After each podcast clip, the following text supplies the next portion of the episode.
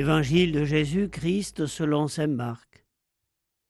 En ce temps-là, Jésus se retira avec ses disciples près de la mer, et une grande multitude de gens, venus de la Galilée, le suivirent.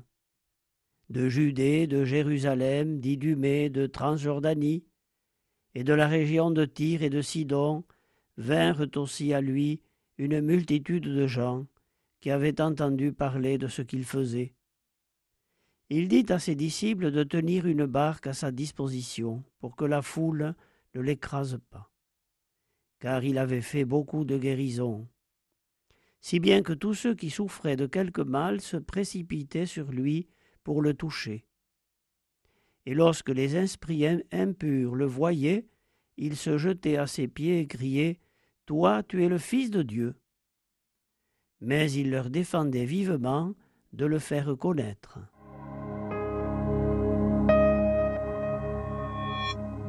Beaucoup de gens veulent approcher de Jésus dans cette scène, mais le moins que l'on puisse dire est qu'il y a de l'ambiguïté dans cette démarche.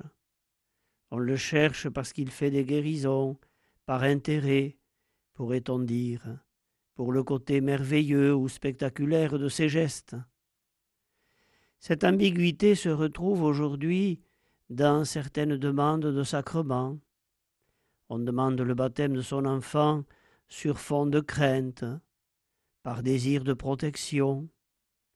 On vient demander le mariage chrétien pour un certain décorum, une certaine solennité qu'on ne trouve pas à la mairie.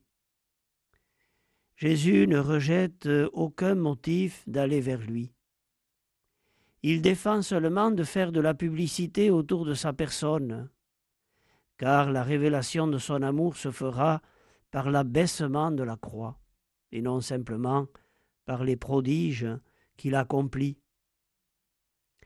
L'Église aujourd'hui, laïque, diacre, prêtre, en accueillant les demandes qui lui sont faites, n'a pas d'autre ambition que de permettre la découverte de ce Dieu qui aime chacun personnellement et qui veut notre bonheur en nous proposant le chemin de l'Évangile